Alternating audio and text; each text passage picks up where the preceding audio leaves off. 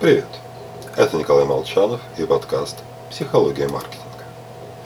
Сегодня мы поговорим о том, что мы видим и что это такое. Потому что для нас, для людей, не слишком важны визуальные характеристики объекта. Вот прямо сейчас передо мной не что-то черное, гладкое, переходящее в вертикальное с какими-то углублениями, а письменный стол. Упрощенно, мы разделяем, что мы видим и что это такое. Заодно зрительная информация проникает в лимбическую систему, которая подсказывает, что к столам я отношусь спокойно.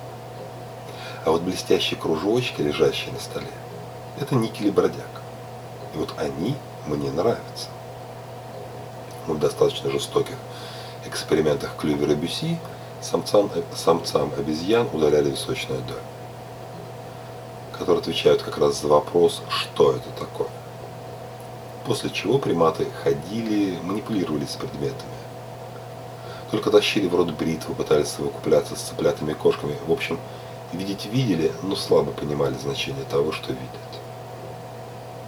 Если покупатель не знает, зачем это, то будет также бессмысленно бродить вокруг нашего товара.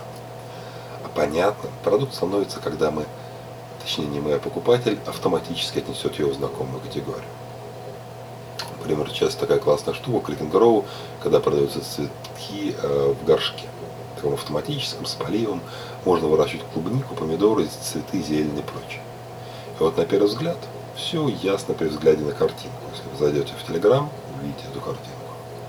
То есть мы знаем, что мы видим, но без объяснений способны поместить информацию о продукте в совершенно разные категории. Вот что это, допустим, выращивать фитнес-питание для девушки? Или еду для вегана? Живые цветы дома? Цветы в подарок? Домашний огород бабушки? Цветы под офис в стиле хай-тек? Человек, он даже не будет задавать себе эти вопросы. Он автоматически выберет одну из этих категорий и будет действовать исходя из этого. А вот задача маркетинга сделать так, чтобы покупатель выбрал нужную нам категорию. Ту, за которую он готов платить. С вами был Николай Молчанов и подкаст «Психология маркетинга».